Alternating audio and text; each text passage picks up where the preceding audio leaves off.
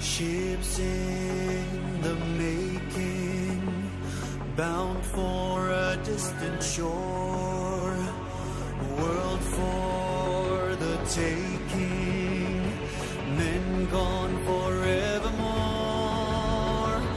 boarding and setting sail. Sexto Continente. Dirigido por el obispo de Orihuela Alicante, Monseñor José Ignacio Munilla.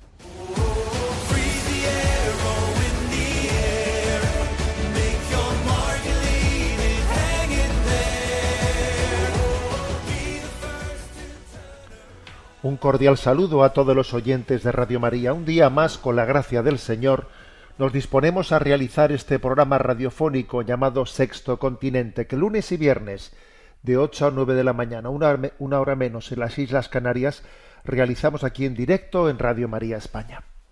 Y el programa de hoy en concreto, 23 de octubre, lo realizamos al día siguiente de haber celebrado la Jornada Mundial de las Misiones, el Día del Domun, y nos queremos hacer eco de esa gran celebración que ayer vivimos en nuestros corazones y además también, como es obvio, animar desde estos micrófonos a rematar esa campaña, a contribuir todos en esa campaña.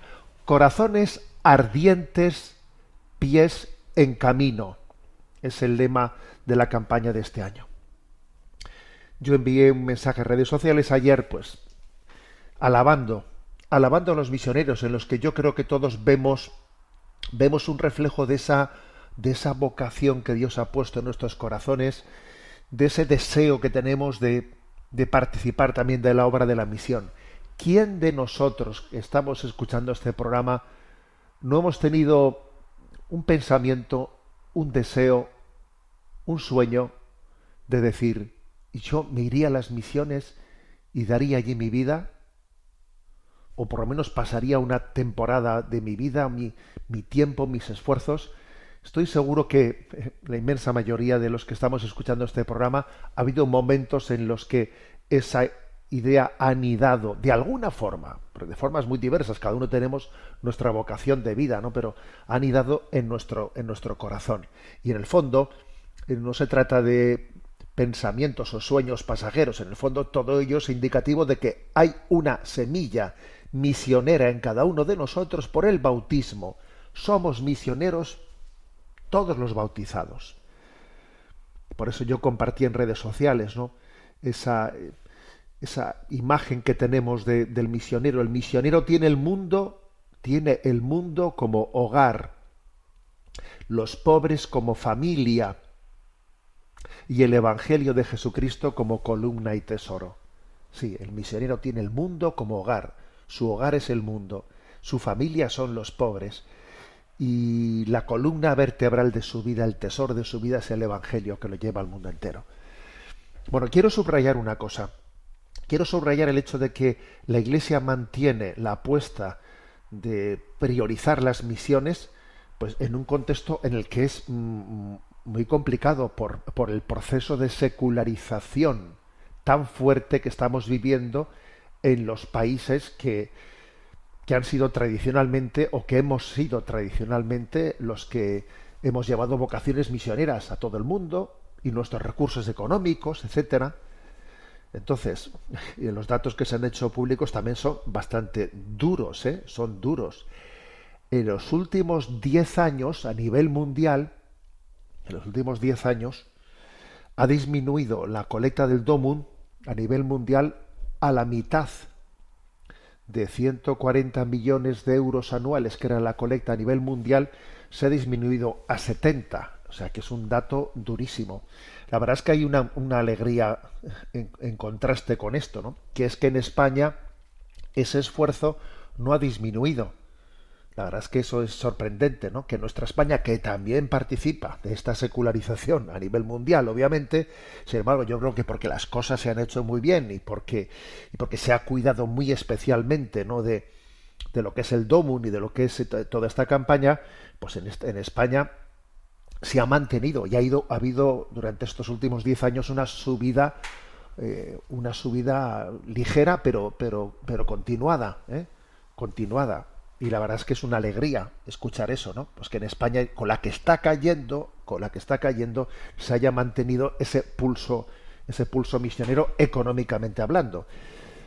Pero claro, nuestros, nuestros misioneros han envejecido mucho en la última década, dos décadas, han envejecido muchísimo. ¿eh? Y el relevo generacional que hubiésemos deseado, pues claro, no ha llegado en, por lo menos en la medida que nosotros hubiésemos deseado que llegase, ¿no? Y en este momento son unos 7.000 españoles los que están como misioneros en todo el mundo.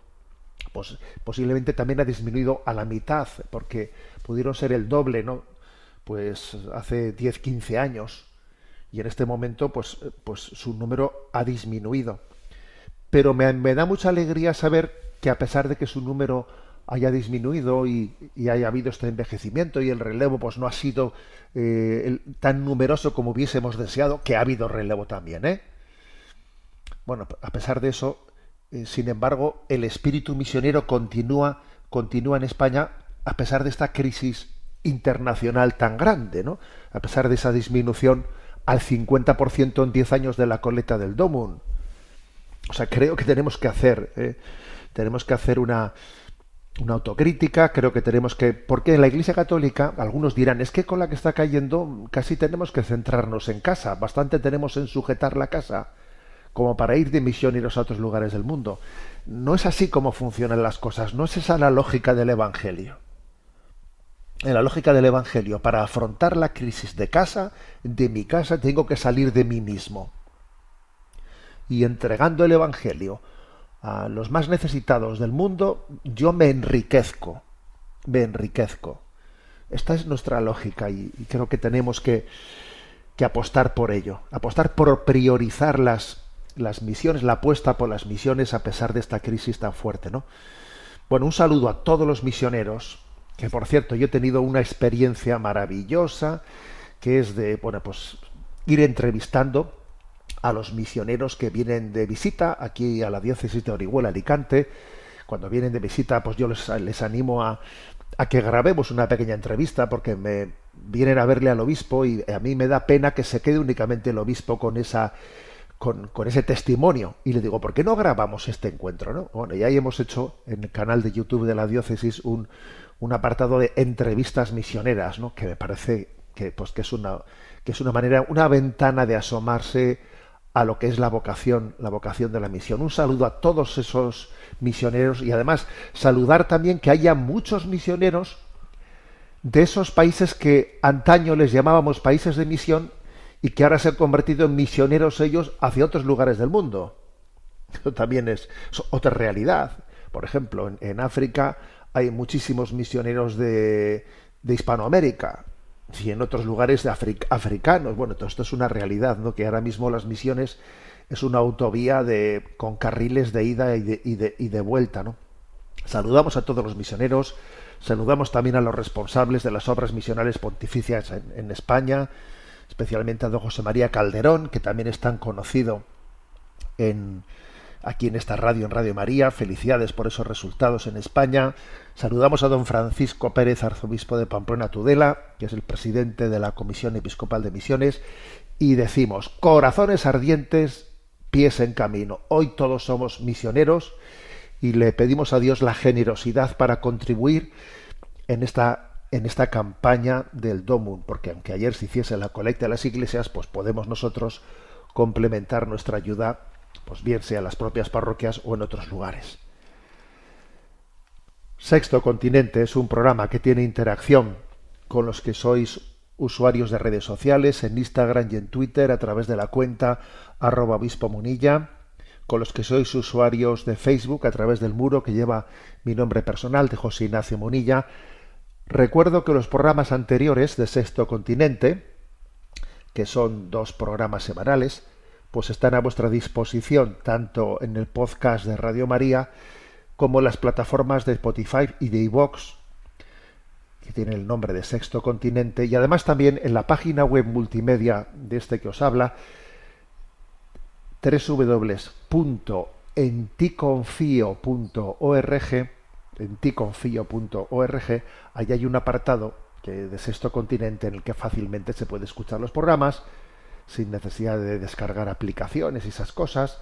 Y bueno, donde también os vais a ir encontrando otras muchas cosas, ¿no? Que vamos poco a poco generando.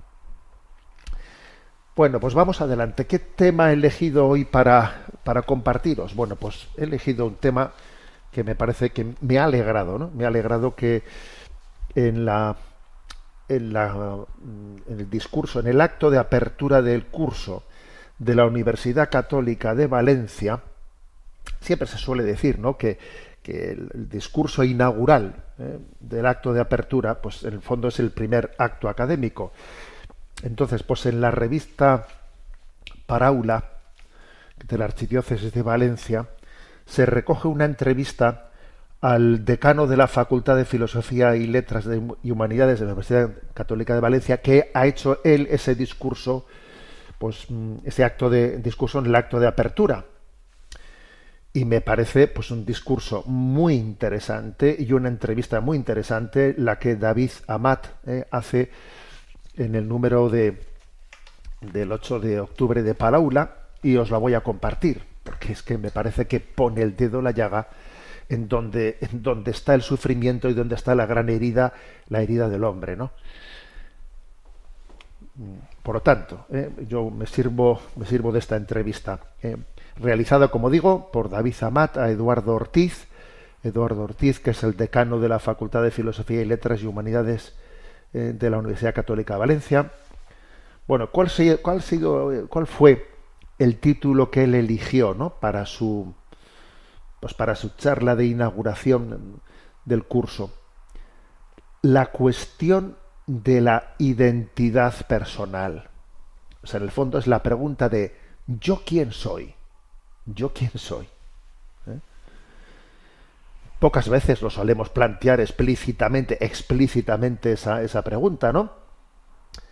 Aunque en el fondo esa pregunta está, está siempre ahí latiendo. De fondo ahí tenemos esa pregunta, ¿no? Cuando nos relacionamos con los demás, etcétera, en el fondo uno necesita de alguna forma tener abordada esa pregunta de yo quién soy en sus relaciones interpersonales. ¿Qué es lo que dice la tesis eh, de, esta reflexión que hace el decano de facultad. La, tesis es la siguiente, que la identidad real se revela en sus amores, en lo que ama, en a quién se entrega y quién se entrega a él. O sea, dicho de otra manera, ¿quieres saber quién eres? Dime a quién amas, o sea, a quién te entregas y quién se entrega a ti. ¿eh? Esa es la tesis, digamos, de, su exposición que vamos a desarrollar, ¿no? Bueno, digamos que aquí lo clave es entender que el amor es lo más decisivo de nuestra identidad personal. Cosa que por cierto, cosa que por cierto, pues ni mucho menos todas las tradiciones filosóficas eh, afirman, mucho menos, ¿no? se suele hoy en día lo que está lo que está de moda decir es que sueña el hombre son sus sueños no es un sujeto que desea y entonces bueno pues ya está es, hoy, es lo que se lleva mis deseos son ley ¿eh? el hombre tiene derecho a desear y a que su deseo ¿eh? Se, sea blindado no entonces hay esto es lo que más se lleva. Y hay quien se, limita ¿no? a constatar eso, ¿no? Pero sin embargo, lo, clave es que no son nuestros deseos, sino nuestras relaciones de amor interpersonales son las que determinan nuestra vida. Uno, sí, tú puedes tener mucha biografía, ya, pero la narración que realmente va a descubrir quién eres tú, quién eres tú, es en la que se diga tú a quién entregas tu vida, o sea, a quién amas. Ahí es, ahí es donde se está jugando tu identidad. ¿eh? Los que sois seguidores de, de este obispillo en redes sociales, habéis visto que más de una ocasión yo he subrayado eso de eres eres lo que haces. ¿eh? frente a ese eres lo que sientes, eres lo que deseas, eres lo que tienes, eres lo que comes. No, no, mira, eres lo que haces. Entendido lo que haces, en el sentido que obras son amores, obras son amores, o sea, eh, el amor se demuestra especialmente en tus actos, en tus actos, ¿no? Eres lo que haces. Entonces, eres aquel a quien entregas tu vida. ¿eh? La idea de entrega, hoy, por desgracia, no se suele ver asociada al amor. Se suele entender el amor desde una perspectiva romántica. ¿Qué es amar? Pues sentir, tener emociones, ¿no? Pero claro, eso es una idea totalmente, eso es una desgracia que se haya filtrado eso en nuestra cultura. ¿eh? Es una desgracia. Yo suelo decir que frente a la imagen eh, romántica, ¿no? De ese corazoncito eh, con la flechita, etcétera, quien, quien restaura esa imagen totalmente deformada del corazón y la flechita es el corazón de Jesús traspasado por la lanza, que se entrega por nosotros. O sea, eso sí es amor. Es un amor de entrega. Me entrego por ti, por tu salvación, ¿no? No he sentido, eh, que la, imagen del corazoncito con la flecha es he sentido, ¿no? Un, efluvio, un efluvio de enamoramiento. Es un amor de entrega. Nuestros amores eh, se expresan en nuestras vidas. ¿Por quién gasto yo mi vida? ¿Quién gasta su vida por mí? Por cierto, eh, una cosa que hace pues Eduardo Ortiz en esa, en esa ponencia es recordar el título de la comedia de Lope de Vega. Obras son amores y no buenas razones. Que por cierto es un título que casi ha formado parte, ha, pasado a formar parte de, bueno, pues, pues, de nuestro refranero. Obras son amores y no buenas razones. ¿eh? el paradigma romántico no entiende esto quiere que basta con emocionarse, con emocionarse, ¿no? Pero la experiencia nos hace entender que al final es la entrega de la vida y la acogida de la vida que se entrega a mí lo que determina tu vida. Bueno, entonces digamos que eh, en esta reflexión, el decano de la Facultad de Filosofía, Letras y Humanidades nos habla de que hay que entender bien el amor. ¿A qué se refiere eso con entender bien el amor? Pues en, lo que la tradición dijo el ordo amoris, ordo amoris, es decir, hay que tener un orden en el amor, ¿no? San Agustín dice que deberíamos amar más a quien más se merece ser amado. Es verdad que todas las personas ¿eh? merecen ser amadas, pero, pero con, con, un tipo de amor distintas y con un grado de amor distintas, ¿no? De acertar o no acertar en ese ordo amoris nos va la vida. ¿eh? Depende de la felicidad. Entonces, ¿cómo amar bien?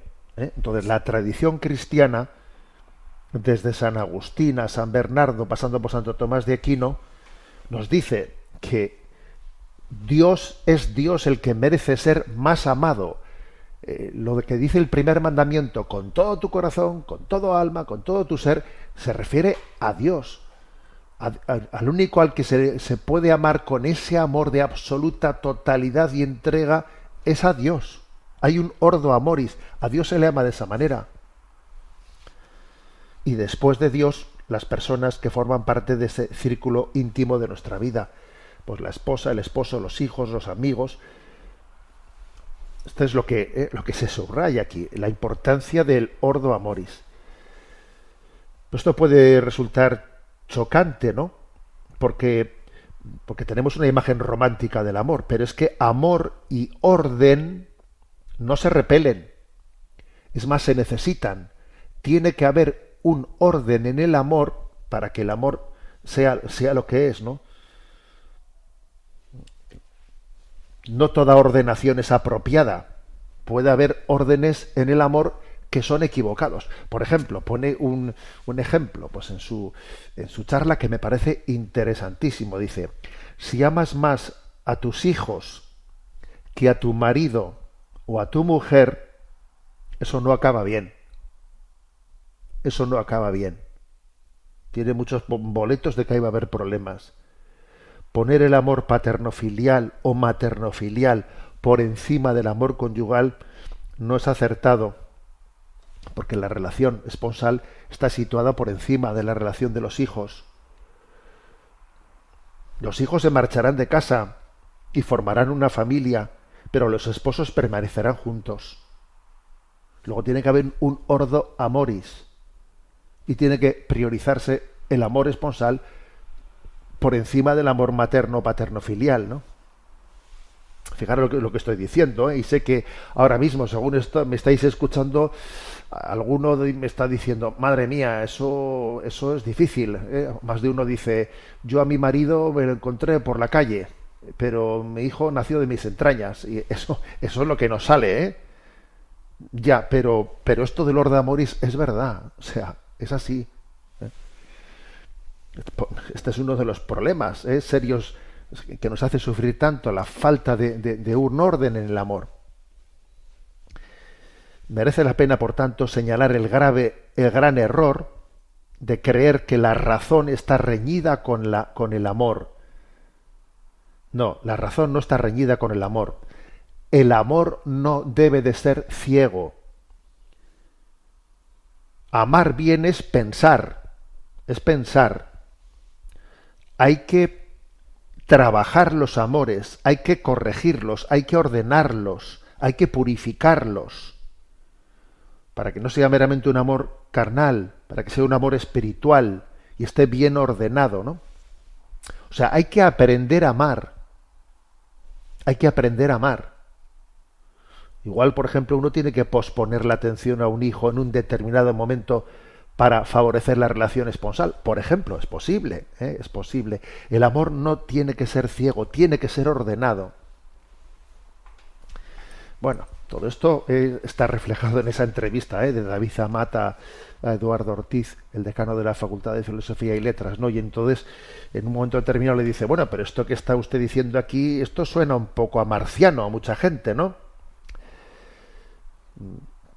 pues porque parece, ¿no? Como si el amor hoy en día fuese un tema que no está sujeto a una lectura moral, no, el amor es en la cultura actual romántica el amor es amoral. no digo inmoral, sino amoral, o sea que el amor el amor es dejarse llevar de tus sentimientos, ¿no? Y el amor eh, para, para esta cultura romántica es amoral y racional, es decir, no está sujeto a razones, no está sujeto a consideraciones morales. Es un, es un sentimiento que fluye, que fluye sin más, y tú tienes que dejarte ser sincero con tus emociones y dejarte llevar por ellas. Esa es la imagen que hay. Pero eso es una mentira muy grande. El amor hay que educarlo, hay que educarlo. Hay que trabajar el orden en el amor, el ordo amoris, ¿no? Bueno, aquí hace una, un pequeño excursus en esta entrevista con respecto, por ejemplo, a lo que hoy está de moda, de las relaciones abiertas o poliamorosas y tal, ¿no?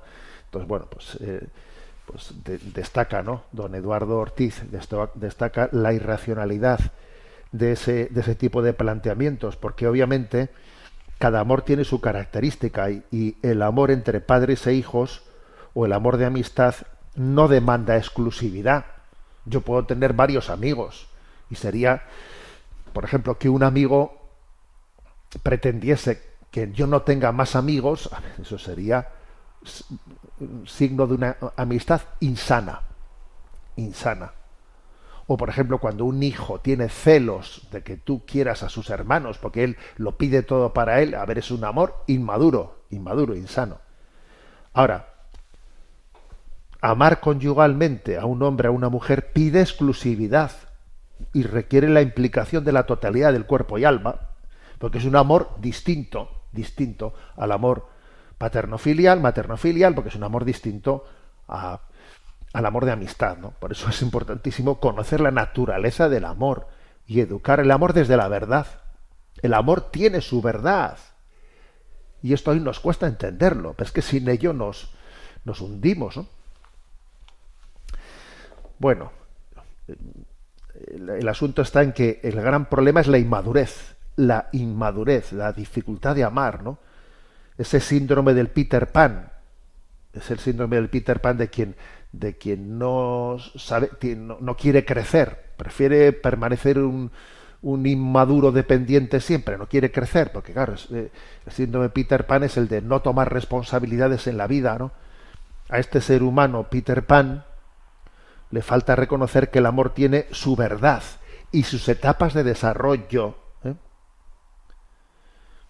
Y, y en esta cultura mm, romántica en la que vivimos, pues todo se cifra en emociones, en sentimientos, y entonces hacemos verdaderos Peter Panes que no, que no crecen, sufren, hacen sufrir, y es una inmadurez tremenda, ¿no? La que, eh, la, la, que está minando, minando el matrimonio. ¿Eh? Fijaros si está minando el matrimonio, que en España entre el 56% y el 65% de los matrimonios acaba en divorcio o separación. Ese es el dato, ¿eh? O sea que se acercan a los dos tercios los matrimonios que se separan o se rompen, entre el 56% y el 65% de los matrimonios. ¿eh? Entonces, ¿esto cómo se explica, no? Pues sin duda alguna, esto tiene que ver con una, mmm, con una ignorancia, con una incomprensión de lo que es el amor, de lo que es el amor, y con una inmadurez de Peter Pan, vamos, ¿no? Porque es cierto que el amor es una sorpresa, es ilusionante, pero también es un trabajo, es un reto, es una tarea. Hay que aprender a amar. El amor no es algo que fluye, es que esto fluye, esto no está fluyendo tú, esto no está fluyendo. ¿Tú qué concepto tienes de amor? Que esto fluye, que esto no fluye. Hay que aprender a amar, no dejarse llevar por lo que fluye o no fluye. ¿eh? Entonces el autor dice eh, en, su, en, su, ponencia que esto en qué se traduce, pues ese educar el amor, ¿en qué se traduce? Pues que las virtudes tienen que entrar en juego, que las virtudes son el complemento verdadero del amor, que para poder educar el amor necesitas prudencia, justicia, fortaleza y templanza, que son las cuatro virtudes cardinales. Y le añado yo, y también las teologales. También las teologales son necesarias ¿eh? para educarnos en el amor. Sin las virtudes teologales, las cardinales, le, le, les va a faltar pues una, una trascendencia necesaria. Bueno, entonces, eh, creer que no existe una verdad en el amor es actuar, pues, es actuar eh, condenado al fracaso. El amor tiene su verdad, y tiene que ser educado, ¿no? En ese ordo amoris. Hay que intentar utilizar todas las capacidades a nuestra disposición para entender el amor y vivirlo adecuadamente, ¿no? Bueno, entonces concluye la entrevista de una forma muy bella, ¿eh? porque le preguntan, le pregunta en esta entrevista eh, David Zamata a Eduardo Ortiz, al decano de Facultad de Filosofía, Letras y Humanidades. ¿Dónde están las escuelas de virtudes en Valencia? Le dice. A ver, ¿a dónde voy? Dígame usted en dónde aprendo yo a esto.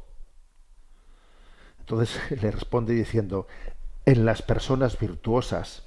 O sea, la escuela de las virtudes la, encontramos en las personas, no en un aula. Las virtudes se aprenden del testimonio de las personas virtuosas.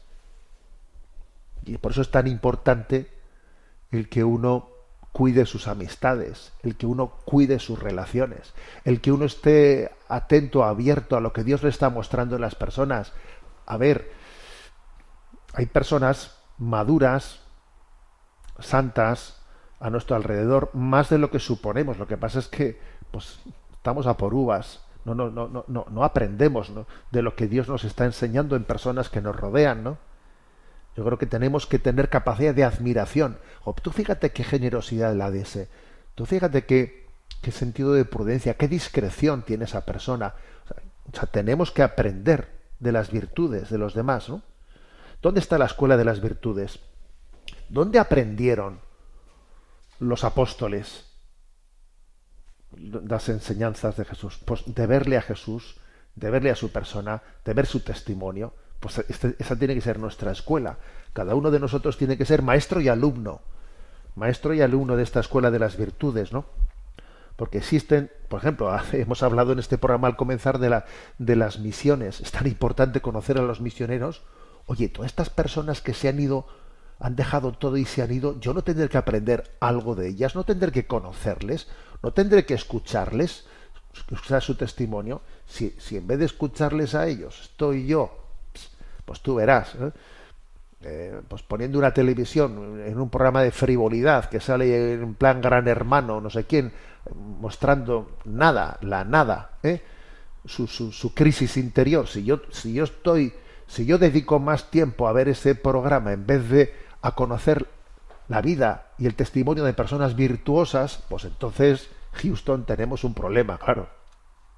Tenemos un problema porque, porque no estoy acudiendo a la escuela de las virtudes y la escuela de las virtudes está en las personas virtuosas. Es muy importante, ¿no? Mostrar los testimonios, pero ojo, acogerlos también, acoger los testimonios, ¿no? Existen testigos de la verdad, del amor. Hay que buscarlos, porque los hay. La última pregunta que le refiere en esta entrevista es referente a, que bueno, a que muchos estudios, muchos estudios dicen que los jóvenes en España o que la población en España cada vez manifiesta más que no cree en el amor para siempre.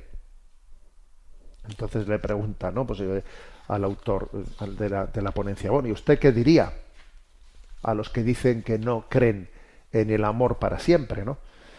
Entonces le responde, les diría que no se corten las alas, no te cortes las alas, ¿eh?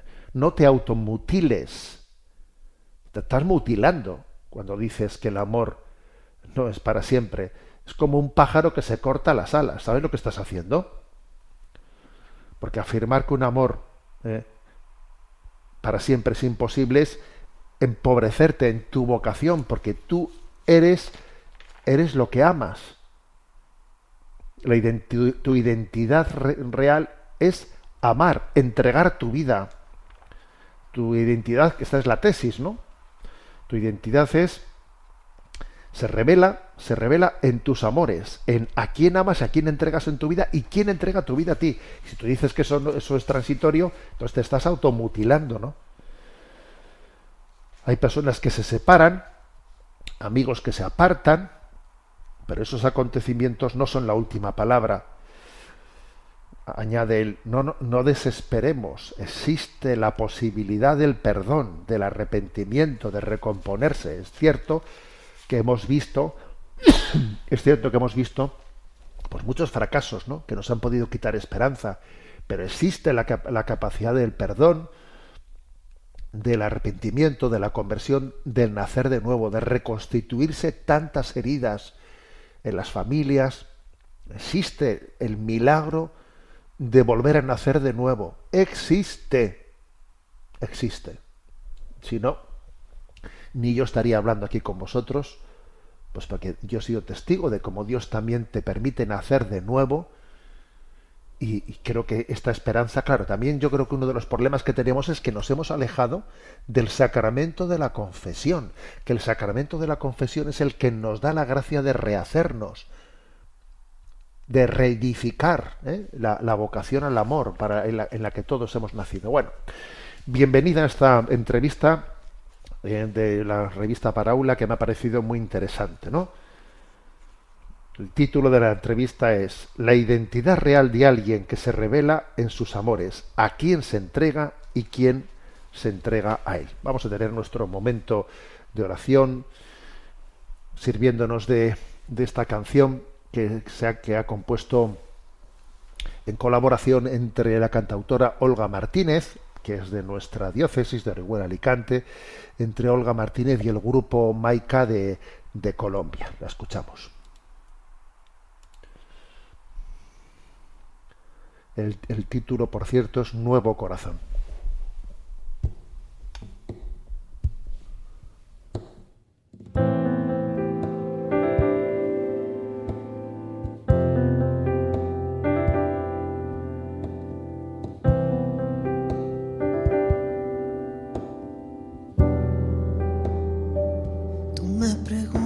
Estás hoy, sondeas mi corazón y caigo en cuenta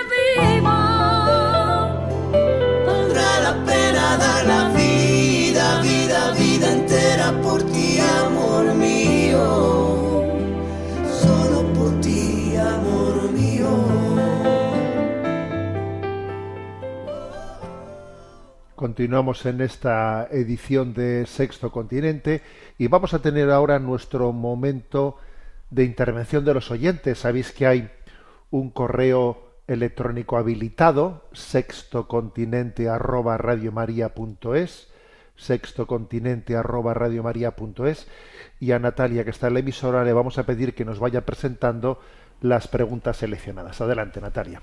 Muy, buen- muy buenos días. Antonio Jesús de Córdoba nos pregunta.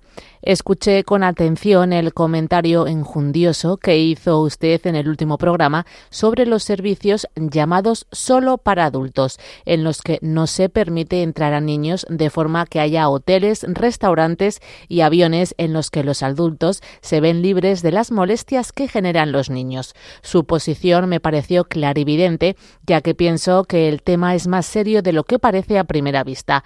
Pero quiero decirle que, en mi opinión, se olvidó de hacer usted un comentario al contraste que supone la entrada en vigor de la nueva ley animalista en España. ¿No le parece? Bueno, pues creo que tiene razón, eh, porque es cierto que la, la ley animalista que recientemente ha entrado en vigor en España habla eh, del libre acceso, del libre acceso de los animales de compañía a los medios de transporte, establecimientos, espacios públicos y privados, alojamientos de hoteles, restaurantes y bares, o sea, lo dice explícitamente la ley, de la ley animalista, sí. Es como decir, a ver, los animales tienen derecho a estar en todos esos espacios, ¿no? Bueno, supongo que no lo formulará así, como que los animales tienen derecho, no lo sé, porque hoy en día cualquier cosa es posible. Pero el caso es que la ley respalda el que los animales de compañía pueden entrar en todos esos espacios. Y entonces mira tú, tú por dónde, que aquí se está permitiendo pues que se creen espacios solo para adultos en los que los niños no entren. Además se da una circunstancia que es la siguiente. Hoy por hoy, estos espacios de solo para adultos se están difundiendo sin que tengan respaldo legal. Es decir, en principio no hay un respaldo para yo impedir que un niño entre en, suba a este avión o, o entre en este hotel o sea, no, no hay respaldo legal. Si una familia numerosa se pusiese dura exigiendo sus derechos y entrase en un restaurante solo para adultos y dijese, no, no, yo, usted sabe, enséñame a mí el respaldo legal que tiene, tendría todo el derecho a sentarse y el, y el, el, propietario no iba a tener la capacidad legal de impedir que esos niños entren allí, porque no existe respaldo legal para los establecimientos eh, adults, no, no existe. Pero ¿qué ocurre? Que de facto nos atrevemos a hacer eso.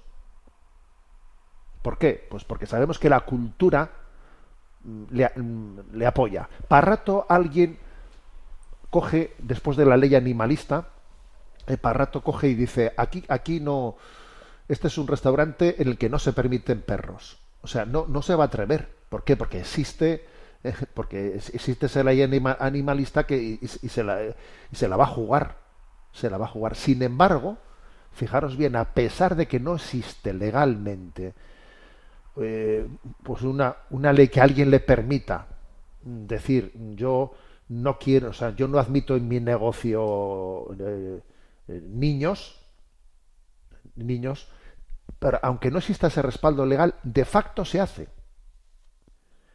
y nadie dice nada. ¿eh? Pues porque, entre otras cosas, porque quienes, pues quienes tienen niños, pues posiblemente no están dispuestos a mantener allí un pulso, un pulso desagradable de ir allí, que los niños tengan que estar viendo un espectáculo de que me pongo burro y al final mm, me siento en un restaurante frente a las miradas, a las miradas, pues de, de desagrado de las personas que están en las mesas de alrededor, ¿no?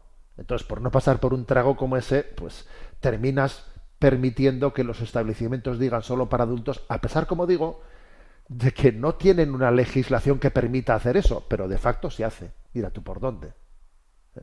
Al mismo tiempo que eso sí, se establece una ley animalista en la que se, se protege ¿eh? que los animales de compañía pueden entrar en todos los sitios. Pues, pues eso es lo que tenemos. ¿no?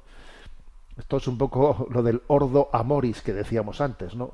Si, nuestro orden en el amor prioriza a los animales sobre los niños, pues no tengo más preguntas, señoría. ¿eh? No tengo más preguntas. O sea, ya estamos viendo lo que estamos construyendo. Damos paso a la siguiente intervención. Una oyente nos escribe aportando otra precisión al programa anterior. Muy buenos días, don José Ignacio. El viernes pasado estaba escuchando Sexto Continente y sentí la imperiosa necesidad de hablar con usted. En dicho programa abordó la cuestión de la crisis de natalidad en la que estamos inmersos actualmente.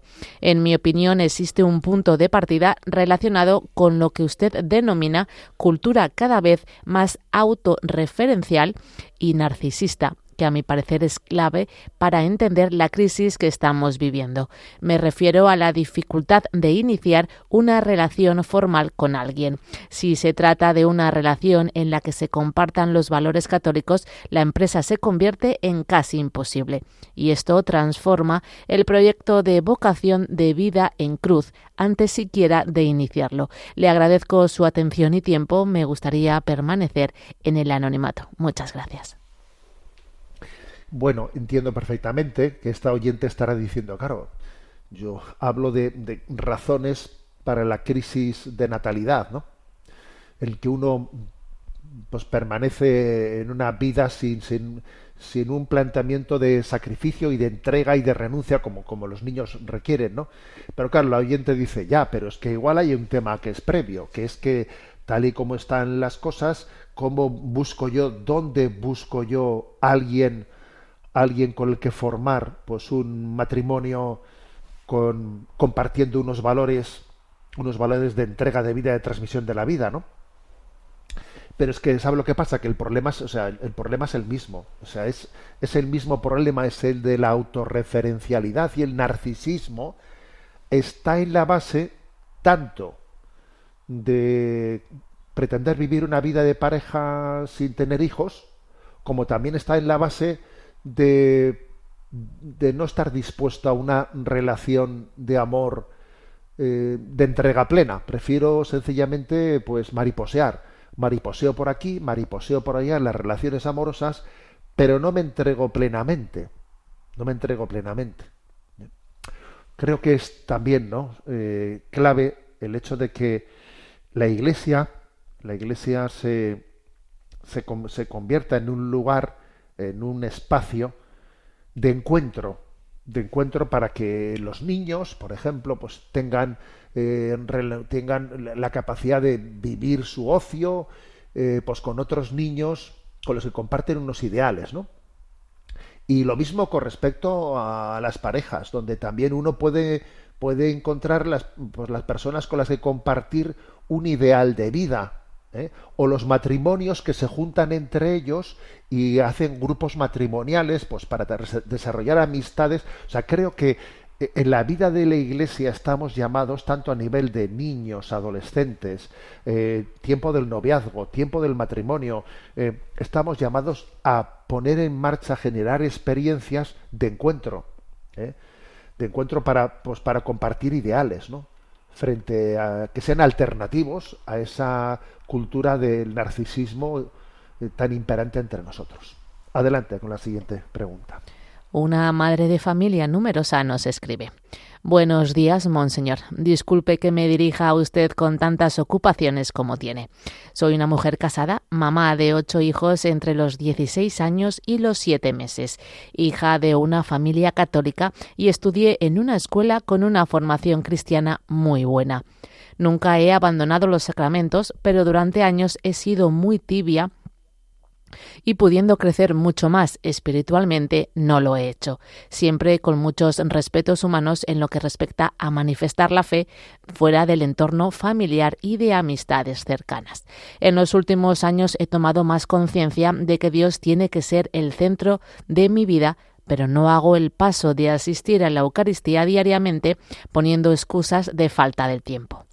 Estaba escuchando su charla El Sagrado Corazón de Jesús y la familia y me ha interpelado en sobremanera cuando ha hablado del demonio mudo y su influjo en la familia. Me he sentido muy identificada ya que siento un bloqueo enorme cada vez que quiero hablarles a mis hijos de cualquier aspecto de fe, moral o virtudes. Tengo en la cabeza lo que quiero decir y no me sale nada en palabras. Se desperdician las ocasiones de hablar continuamente y no sabía darle explicación. Lo atribuía a mi inseguridad natural, pero en otros aspectos actuó de manera más segura.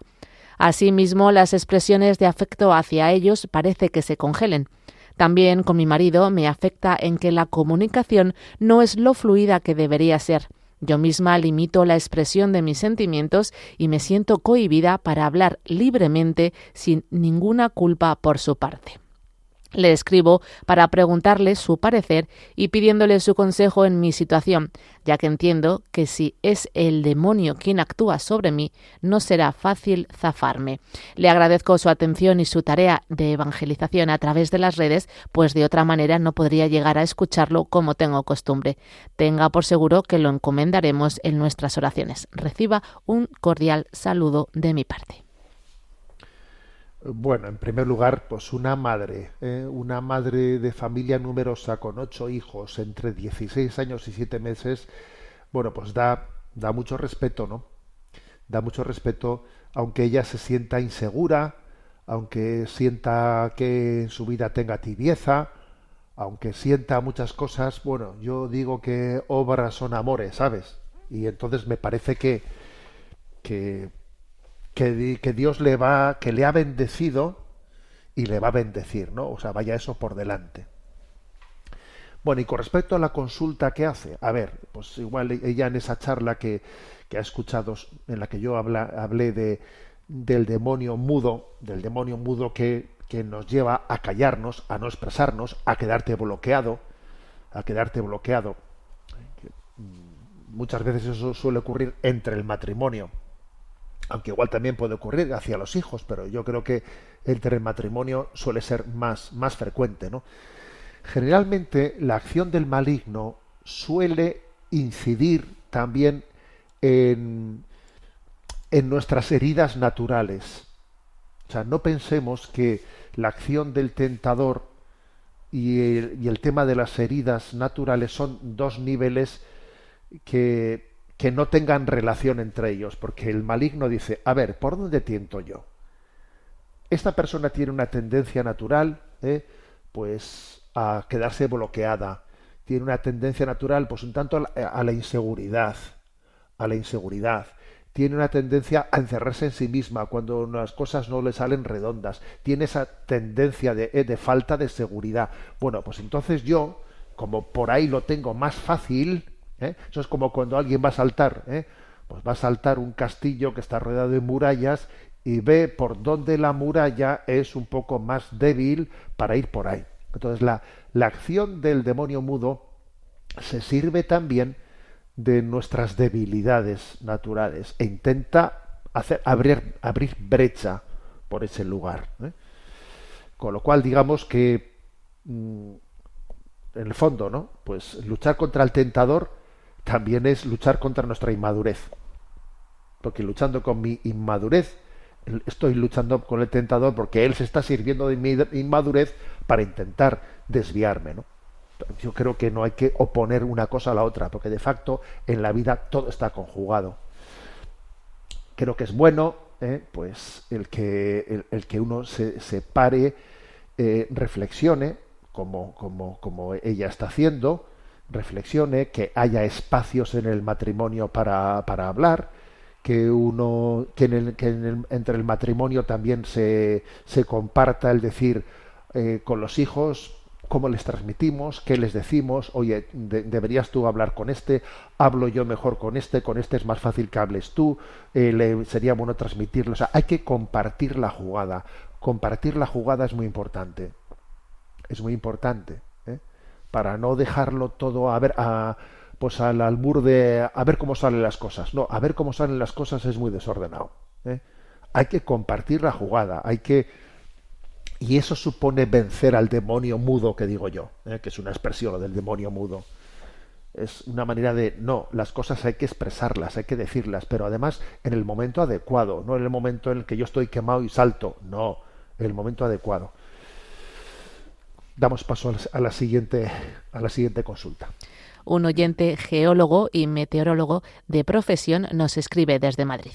He leído la exhortación apostólica Laudate Deum sobre la crisis climática que recientemente publicó el Papa y se me han generado bastantes dudas porque veo que en ese texto están mezcladas las consideraciones propias de la ética cristiana sobre nuestro compromiso de cuidado de la naturaleza con algunas otras afirmaciones en las que se toma partido en cuestiones que están en discusión entre los expertos.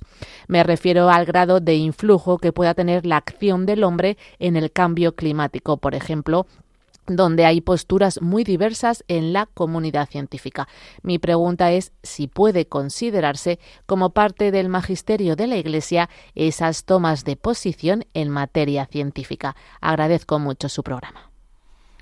Bueno, pues eh, la pregunta de este oyente, eh, geólogo y meteorólogo, pues obviamente es comprensible. Eh, bueno, para empezar, vamos a decir una cosa, ¿no? La exhortación apostólica Laudate Deum eh, hay que decir que no es encíclica, que es exhortación apostólica, porque cuando se anunció que Laudato sí iba a tener una segunda parte, pues todo el mundo supusimos que iba a ser también una encíclica, pero no ha sido una encíclica, es una exhortación apostólica y tiene, por lo tanto, una consideración de magisterio inferior a la de encíclica. Pero es que además también hay otro aspecto, y es que no todo el contenido de una exhortación apostólica tiene el, mismo valor magisterial. En la medida en que en él se hacen afirmaciones o estimaciones o mm, que, que, entran en el campo de la materia científica de la cual la Iglesia no tiene su competencia en ella, obviamente en esa medida, en esa medida no forma parte del magisterio, ¿eh? sino en la medida más bien en la que hace reflexiones de tipo ético-moral. Porque de hecho, fijaros, la misma Laudato Si, la encíclica, afirmaba, afirmaba, por ejemplo, el número 61, sobre muchas cuestiones concretas la Iglesia no tiene por qué proponer una palabra definitiva, ni definir cuestiones científicas, dice Laudato Si, ¿eh? en el punto 188. ¿no? O sea, la revelación divina no implica en sí misma una teoría científica particular, puesto que la existencia del Espíritu Santo en ningún caso se presta a garantizar explicaciones relativas a la constitución física de la realidad. Eso dice Laudato Si, en el número 2. Y en el número 3 dice, la Iglesia en su doctrina social no entra en cuestiones técnicas. Y en número 11 dice, eh, pues ya no se puede, o sea, en, el número 11, ah, perdón, aquí me he liado. Bueno, en definitiva, que, que, estamos hablando de que la misma Laudato Si estaba, mm, estaba subrayando que la Iglesia no tiene su campo magisterial en los temas de discusión científica.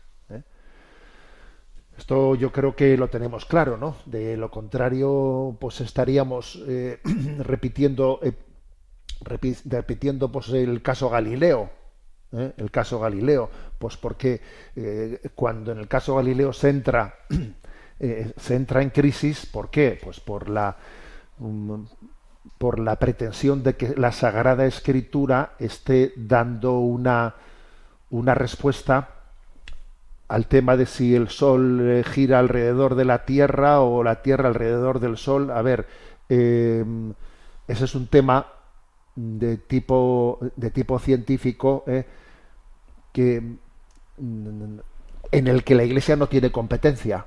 No tiene competencia. Entonces, yo creo que la pregunta de este oyente hay que decir que los temas que son discutidos por, eh, por la clase científica no, no son materia del magisterio de la Iglesia, ¿no? Entonces, si en eh, Laudate Deum o otro documento, eh, otro documento eclesial, eh, pudiese haber mm, afirmaciones que entran en ese campo, hay que hablar que son opiniones, opiniones, pero no son magisterio de la Iglesia. Creo que eso hay que decirlo con claridad. Bueno, tenemos el tiempo cumplido. Me despido con la bendición de Dios Todopoderoso, Padre, Hijo y Espíritu Santo. Alabado sea Jesucristo.